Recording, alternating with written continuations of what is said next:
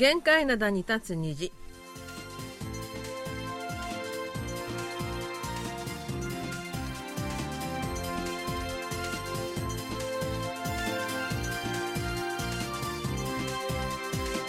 皆さん、あにょがせよ。12月14日水曜日の限界灘に立つ虹、隙間ことゆうちゃんもです。え今朝の最低気温、氷点下11度。今年一番の寒さです。えこのまま週末まで昼間も氷点下の気温が続くという予報です。えー氷点下の気温で体の中でどこが一番寒いか今朝私は目が一番寒かったです腰も足元もほっかろんがあるのに顔はどうしようもありません丸組の母さんこと君やすんです鼻の先とかもね、結構寒いよね。でもね鼻の先だと思ったらねマスクしてたもんで、鼻の先大丈夫だったのそうそう。マスクってね、防寒用にもいいわけですよ。そうそうそうそうなんで僕思ったんですが、今回ね、うんあのー暖房機能付きのうんマスクとか開発して販売したら、うん結構売れるんじゃないかなとね。いや息苦しくて嫌だねいや顔があったかくなる。あ、そうか、息苦しいのね。うんうんうんまあ、そこら辺をなんとか改善点を見つけて。とにかくね顔マスクっていうか顔全体を覆うねあのソン・フンミ選手がしてたようなああいうマスクはあったかいのかなとか思いながらそうそう。あのね、たまに、その、ウォーキングしてるおばさんたちとか見てると、あの、マスクしてる。昔さ、銀行強盗とかが使っていたような、目だけ開けてるようなね。プロレスラーの悪役レスラーがしてたようなね。あそういうマスクとか頭からかぶってる人もいるんだいよな。るよね。中には。あれは勇気があることだと思うけどね、うん。まあ、とにかくそのくらい寒くなってますさて日本にたくさんの韓国人独行客が訪れているというニュースが連日のようにこちらのメディアを賑わしているんですがそんな中こんな記事がありました。3年ぶりの日本人気店が多数閉店しショックを受ける韓国人観光客。というあ、ことで。3年ぶりに日本に行ったら、うん。店がなくなってた。そう、あのーコロナ禍のせいで前に行った時に美味しかったお店とか留学中によく通っていたお店がなくなっていたという話なんですが、まあ、あの、もう一度行ってみたい店とか、うん。もう一度行って食べたい店とか、はい。あるものなんですけども、残念ですよね。そう。それでこれってさ、コロナの影響で、そうそうそう。韓国もね、うん。結構店じまいしたり多いじゃないですか。廃業した店とかあるんですよね。これ反対に日本の観光客が韓国にいらっしゃってミョンドンなんか行くと、うんあなくなってたってとこ結構あるかもしれないですよね。そうですよね。うん、これはもう世界共通かもしれないんですがさてこの今のあれが朝鮮日報の記事だったんですがこの記事に出てくる閉店してしまった日本のお店こんな感じなんですね。東京京橋の有名ケーキ店出見杉の東京の食料品店アコメ屋東京銀座本店大阪のデザートショップホップシュークリームドルフィン心斎橋店。これらの店は旅行で日本に行ったら絶対寄るべき店に選ばれた店だったらしいんですが、うん。ここで質問です。私この3つの店全然知らないんですけど月間さん。あの、お母さんにしても僕にしてもね、あの、まあ、コロナ禍で最近行けませんでしたが、日本には結構行ってるんですが、そうこの店知らなかった。全然知らない店の名前が入っててえーと思ったんですね。で他に飲食店以外にも閉まってしまったお店としてえー、とべアメリカのデパートチェーンのバーニーズニューヨーク新宿店。それから東京ハンズの池袋店。渋谷のホテルホテルホテルコエ東京。それから九段下のホテルグランドパレス。いや、これもね、うん。僕、東急ハンズ知ってますよ。知。ってます私も、九段下の、うん。グランドパレス知ってます。あのグランドパレスホテルね、知ってますよ。うん。だけど、思ったのは、うん。アメリカのデパートチェーン？うん、バーニーズこれも私は聞いたことあるよ。あ、そうですか。でもこの渋谷のホテル？声東京、うんうん。知らなかったねから、みんなさ、結構いろんなとこ行ってるんですね。つくづく思いました韓国の若者たち本当に日本についてこのディープに知ってると深く知ってるんだなとつくづく思ないるましたねほどね。はいそれからですね大阪では3ヶ月前頃から韓国人観光客が目に見えて増えているというニュースもありました。で大阪市では今年大阪に今年ですよだから年末までに20万人の韓国人観光客が来ると予想しているんだそうです。うん、20万人って結構な数だよな。そうです。で一方日本では船舶を利用した韓国旅行の商品がどんどん開発されているとの報道もありまして、えー先日も大阪港を出発したフェリーがたくさんの日本人観光客を連れてプサンに入港しました。2年8ヶ月ぶりの就航だったそうです。すごいね。17時間かかるんだそうです。大阪からプサンまで。17時間、うん。あそうかあの四国とか九州ぐるーっと回っていやいやいやいや。いやいや回ってっていうか普通に来あても。瀬戸内海とか、うん、もうこうそのその大阪港だから瀬戸内海回ってこうやって来るんじゃないですか、うんうんうん。でとにかく17時間かかるんだそうです。遠いよね。一晩泊まるわけですね。そうですそうです。はい。またさらに遠くからやってくるクルーズ船の入港も来年の3月頃から再開されるということで地元プサンが大きな期待をしているということでまあ日本は大阪韓国はプサンが特に観光客を期待してお待ちしているということのようです、うんそれでは今日最初の曲です。スクールが歌います。郷用編。冬の旅行。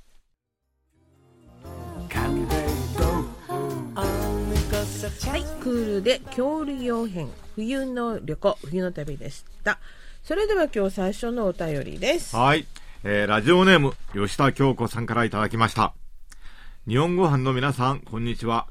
数えてみたら24、5年ぶりに手紙を書いています。おそらく最後に書いたのは高校卒業間近。進路を報告した時ではなかったかと思います。高校卒業して以来もう何十年も実家の山口県から遠ざかっているのでラジオの電波は届かないだろうと全く諦めていました。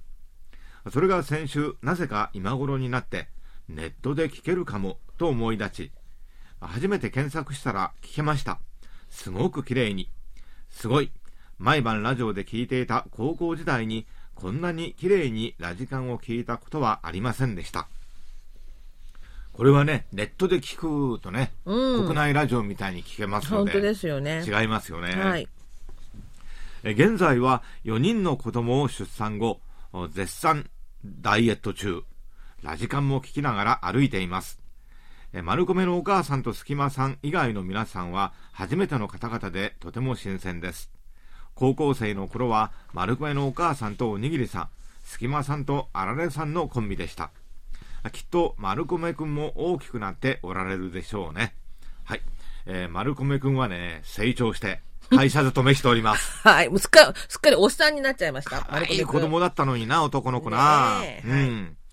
思い出が溢れ出してくるようで書きたいことはたくさんあったのですが、まずは綺麗に聞けていることをご報告します。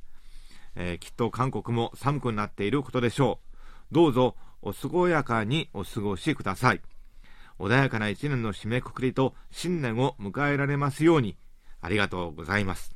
えー1994年から1998年まで毎日山口県下松市から、えー短波ラジオで聞いていましたが現在はフィリピンでインターネットを通して聞いています。ありがとうございます、ありがとうございました。えーちなみにあのーオープニングでお話ししました韓国氷点下11度ソウルね、うん。えーフィリピンのマニラはですね、うん。今日の気温最高31度。最低26度。あ最低気温意味ありますよね。30度超えちゃってるもんねいや、じゃあ、聞いてらっしゃるのも、うん。短パンに T シャツで聞いてらっしゃるのかな？あかもね。いいよね。あったかそうというか、暑いですね。うんうん。うんうんそれとあられさんの話ありましたよね。僕はあのほら隙間、あられさんと一緒にやったことあるじゃないですか。隙間さん、一番最初があらりさんだったんじゃないですか？小原さんだったのかな？あられさんだったのかな？あられさんは定年退職してしまいましたはい京子様はいはいはいはい。で、丸米とね、おにぎりのコンビも、まあ確かに25年前ぐらいなんですよね。そのコンビでやってたのってそうですよね。だから本当に懐かしいです、私たち。だから、あのー吉田さん、今、ネットでね、うん聞くと国内ラジオみたいに聞けるようになったんだけど、うん。昔、本当、それこそラジオでさ、はい短波ラジオとか、うん中波とかで聞いてた皆さんは、うん。あのーすごい違いというか、差があるわけですよね。そう。うん、で、やっぱり綺麗な方がいいなと思う方と、いや、でも相変わらず短波がいいです、短波で聞いてますって方もいらっしゃいますよね。だけど結局お便りにもありました。24、5年ぶりってことですから、はい、まあそれぐらいの変化って当然かもしれないし、うん、だけど吉田京子さんねこれからもね、うん、ぜひそのこれを機にたびたび聞いてほしいですよね、本当になんかお帰りなさいっていう感じがします、吉田たまにね、簡単なお便りなんかもくださると嬉しいです、それにあの4人のお子様のママということでそう子育て大変ですよね。私2人でも大変だったのに4人すごいなと思いますよね、うんうんうん、でましてフィリピンにお住まいのようですからねいろいろ大変だとも思いますけどまああのたまにねぜひぜひ聞いてみてください。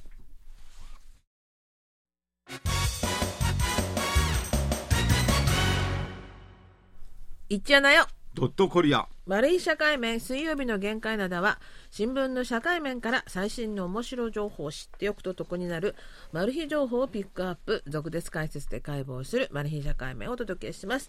今日はですね小児科医の不足という話です。韓国の病院で小児科医が不足しています。一部の病院では入院診療を中断するところまで現れました。インチョンにあるキル病院は病床数が1450床の病床数で病床数では国内第5位の総合病院です。この病院で今月12日、来年2月末まで暫定的に小児科の入院診療を中断すると発表しました。その理由として研修医の不足が挙げられています。キル病院小児科での研修医不足はすでに数年前から起きており、さらに来年上半期用の研修医募集で4人定員の小児科に1人しか応募がありませんでした。現在この病院の小児科の医師は7人しかおらず今後は研修医の定員が埋まり次第入院診療を再開するということです。現在キル病院では1450病床のうち小児科の入院病床はわずか23病床です。事情はどこの病院でも同じです。全国規模で見ると来年上半期の研修医募集で小児科の募集定員は199人でしたがそれに対する応募は33人に過ぎませんでした。そして定員に達しなかったのはキル病院だけではありません。ソウル大学病院でも定員14人のところに10人。サムソンソウル病院も定員6人のところに3人しか応募がありませんでした。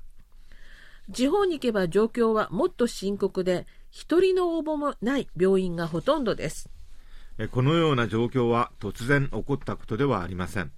すでに2019年から小児科の研修医の志願者が急激に減っています。2019年には80%、2020年は74%、2021年は38%、そして今年は27.5%しか埋まりませんでした。なぜ若い医師たちが小児科を避けるのでしょう？それは医療費が安いこと、そして医療紛争のリスクが高いことなどが挙げられます。ソウル大学病院の小児科の教授は、地方の国立大学病院で働く同僚の医師たちは人手不足で夜間の当直を行いそのまま翌日も外来診療を続けるという生活が23年続いています。このような状況をこの先12年は続けられるかもしれませんが10年20年は到底耐えられませんと言います。このような状況に対して保健福祉部では大規模病院では小児科の医師を義務的に採用する。研修医を小児科に誘導するための公共政策を立てる。子ども病院の運営赤字を補填するなどの対策が検討されています。しかし小児科を志望する医師が少ない理由の一つは韓国の世界最低の出生率にもありそうです。韓国の出生率についてアメリカの CNN も韓国が世界最低の合計特殊出生率の記録を更新しているとしいくら莫大な金を投入しても低出生率を阻止することは難しい。新たなアプローチが必要だ。と指摘しています。世界的にも出生率は下がっていますが韓国の場合その減少速度が著しく速いことが問題です。安定した人口維持のためには合計出生率が2.1人以上であることが必要ですが韓国はアメリカの1.6人日本の1.3人よりも低い0.79人です。そしてその背景について CNN は高い住宅価格や教育費負担など経済的要因のほかに非常に興味深い指摘をしています。何かというと韓国では父母の資格に対する暗黙的な規則が存在するというのです。韓国では子供を産むことは若い新婚夫婦に期待しそれ以外の家庭は子供を育てる資格はないとされていると指摘します。未婚の女性への体外受精が禁止され同性のカップルの結婚は認められず事実婚関係の夫婦は養子をもらうことができない。一人暮らしの家庭同性カップルなど多様な家庭の形態が社会的に認められれば子供を産んで育てる可能性も増えるだろうというのが CNN の指摘です。しかし韓国ではいまだに政治家は一人で暮らす方が幸せだという認識が広まっているようだ。これからは結婚して子供を産むことが幸せだという認識が広まるように政策やキャンペーンを行っていくと主張します。CNN は最後に多くの専門家は現在の資金を投入するだけの接近方法はあまりにも異次元的だと見ておりむしろ子どもたちの人生を持続的に支援することが必要だと締めくくっています。このまま出生率が減少し続ければ未来への希望はないとしてますます小児科の医師を目指す若者が減り続けることでしょうこのマイナスの循環を何とかプラスに変わらせる方法はないのでしょうかそれでは今日の2曲目です。オーマイガールのユアが歌います。スプエアイ、森の子供、ボンボヤージ。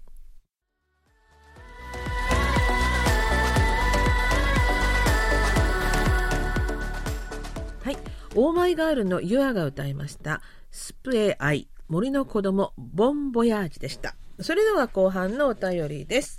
えー、おはがきでいただきました石川県の高山和彦さんからです KBS スタッフの皆様3年ぶりのおはがきになります風の便りでコアラさんが引退したと聞いております私の住んでいる金沢でも兼六園で雪吊りの作業が行われています最近韓日関係が冷え込んでいます竹島や徴用の問題ですこれを解決するのは私たちが選んだ政治家が解決してくれると思います。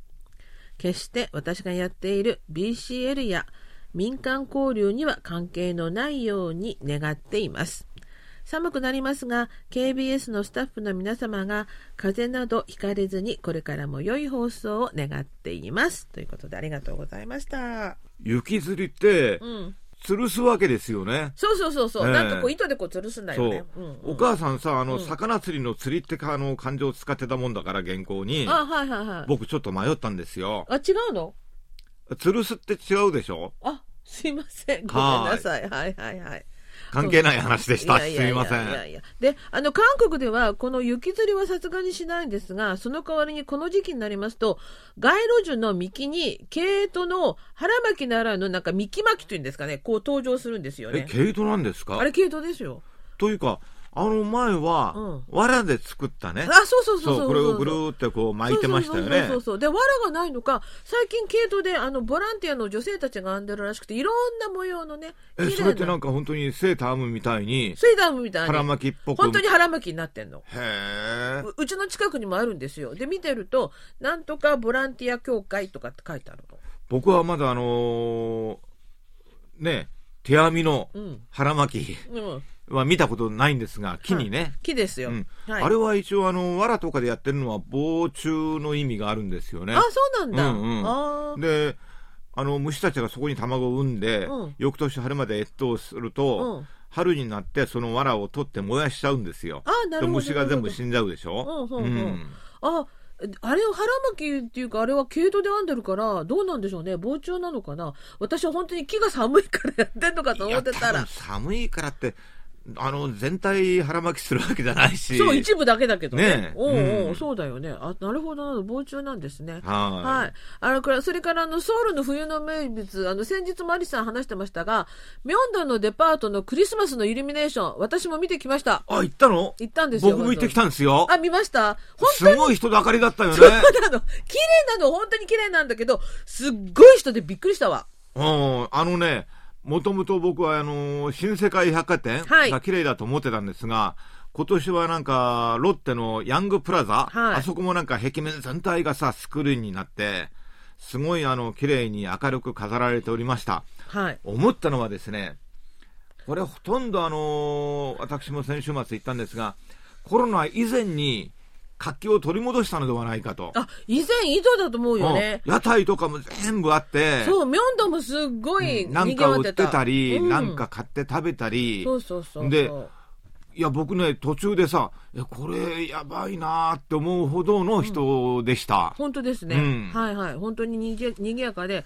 で、みんなその、デパートの壁面のあれを映すので、また人だかりがブワーって。みんなさ、スマホでそれ撮ろうとしてさ動かないのよ、道端うにん。もうすごかった。びっくりしました。それとさっきさ、あのー最初の二人で、あのーミョンドン。ミョンドン、うん、閉店する観光客の話あったじゃないですか。はいはいはい。あの、日本にね、韓国の観光客が行結構行っていると。はいはい。僕、今回ミョンドンで感じたのは、外国人観光客も結構増えてますね。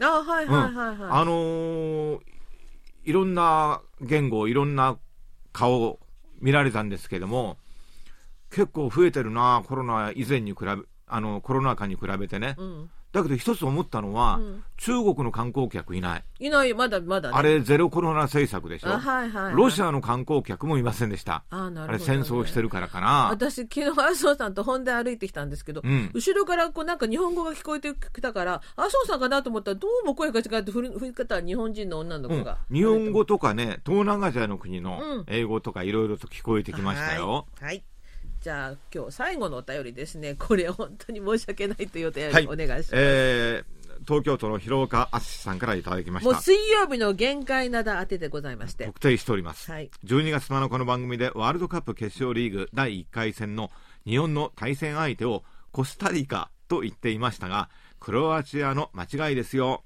おそらくたくさん指摘メールが来てると思いますが、私も一応指摘しておきます。えーこの間違いから分かることは、お二人がサッカーには全く興味がないということですね。本当に申し訳ありませんでした。えーまずは大変申し訳ありません。訂正してお詫び申し上げます。もう弁解の言葉もありません。えーコスタリカではなく、クロアチアでございました。はい、あの、のどかのオープニングのところで聞き返しましたら、韓国はブラジルに、日本はコスタリカに負けたって言ってました。本当にすみません。これあのクロアチアですコミベスリーグとちょっと勘違いしたのかどうかって感じなんですけども大変申し訳なく思っております、まあ、日本も韓国もね決勝トーナメント進出したもんでもう興奮しちゃってね。本当に。はい。で、えーそのクロアチア、ベスト4に残りまして、えーアルゼンチンと試合をして、結果は3対0で、アルゼンチンの勝利ということで、まあ、あの、サッカーには全く興味がないんじゃないかと、二人さんはって言われたんですが、そそれはの通りです。あの正確なご指摘でございますね、はい。で、ただ、その、ひ広岡さんにそういうふうに言われた私とも知ってるメッシが昨日はアルゼンチンの試合で大活躍だったということで、レジェンドはすごいなと思っておりますいや。お母さん一応メッシとかは知ってるんだメッシはとロナウドぐらいは知っておりましては、ーい一応応援はしてたんですけどね。わかりましたはい。ということで、それではまた来週水曜日のお相手は、隙間ことゆうちゃんもと丸首の母さんことキムヤスンでした。안녕히계세요 안녕히계세요